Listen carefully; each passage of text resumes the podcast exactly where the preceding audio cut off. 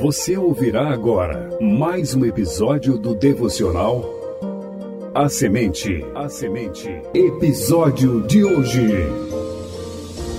Firmado na palavra de Deus. Episódio 43 da série Meditando nas Escrituras. Leitura bíblica Salmo 119, versos 129 ao 136. Apresentação: Missionário Genoan Lira.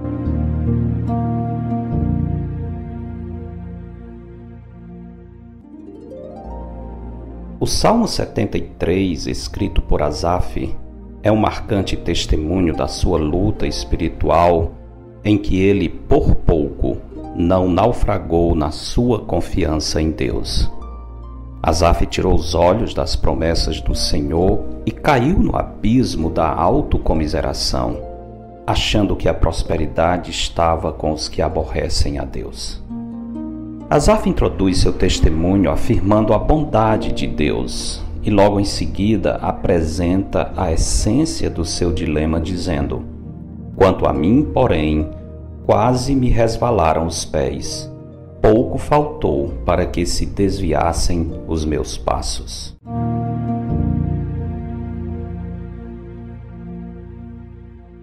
Se formos honestos, precisaremos admitir que o dilema de Asaf não está longe de qualquer um que decida seguir o caminho do Senhor. Assim, reconhecendo a realidade dessa perigosa armadilha, o autor do Salmo 119 fala sobre a importância de estarmos apegados à palavra de Deus, para que não venhamos a naufragar na nossa fé. Ao longo do Salmo 119, notamos que o salmista está sendo testado em sua fé. Ele está cercado por pessoas que aborrecem a lei do Senhor, as quais tentam desencaminhá-lo por meio da opressão mental, emocional e espiritual. Felizmente, o salmista já tem meditado suficientemente nas Escrituras para reconhecer que elas são admiráveis. É essa visão da Escritura que predispõe o salmista à obediência à palavra de Deus. Se considerarmos atentamente os preceitos do Senhor, nossa mente e coração serão iluminados com a luz da verdade, e assim teremos prazer em obedecer aos mandamentos do Senhor. No versículo 130, o salmista mostra que a palavra de Deus é o instrumento divino pelo qual podemos ganhar discernimento. É disso que ele está falando quando declara: A revelação das tuas palavras esclarece e dá entendimento ao simples. Entre outras coisas, a palavra de Deus é admirável por sua capacidade de nos dar sabedoria para não sermos presas do mundo ou do engano do nosso próprio coração.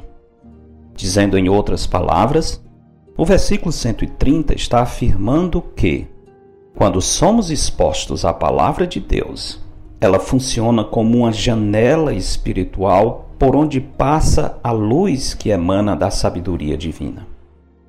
Sem essa iluminação, nossos pés podem resvalar diante das estratégias do império das trevas. Não é sem causa que o salmista pede ao Senhor: firma os meus pés na tua palavra e não me domine iniquidade alguma. Não existe outro meio de ficarmos firmes senão por meio da instrução que vem da palavra do Senhor. Por isso, o autor sagrado para falar do quanto dependia das Escrituras, declara: Abro a boca e aspiro, porque anelo os teus mandamentos. Aqui o salmista fala da palavra de Deus como se ela fosse o próprio ar que ele respira. A estrofe termina com o salmista pedindo que o Senhor resplandeça sobre ele o seu rosto e lhe ensine os seus decretos. É interessante que o escritor sagrado pede que a misericórdia do Senhor venha acompanhada da bênção espiritual da compreensão da verdade revelada nas Escrituras. O salmista tem tanto apreço pela palavra de Deus que ele chora ao ver que os homens desprezam o tesouro da revelação do Senhor. Os inimigos da verdade estão à nossa volta. Os sábios e poderosos deste mundo não medem esforços para desencaminhar os passos dos que desejam andar sob a luz da palavra do Senhor. Para que possamos resistir às investidas do mal, precisamos da iluminação espiritual que encontramos nas Escrituras. Pois, como nos ensina o Salmo 19, a lei do Senhor é perfeita e restaura a alma. O testemunho do Senhor é fiel e dá sabedoria aos simples. Porque dele, por meio dele e para ele são todas as coisas.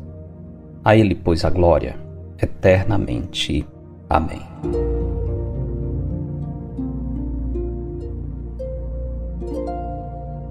Eu sou o pastor Genuan Lira, missionário da Igreja Bíblica Batista do Planalto, em Fortaleza, servindo com a missão Maranata. Você ouviu mais um episódio do devocional A Semente. A Semente. Para entrar em contato, escreva para pastorgenuan@gmail.com. Tenha um bom dia na presença do Senhor. Edição Rádio Web CBR Esperança, sintonizando e direcionando suas afeições a Deus.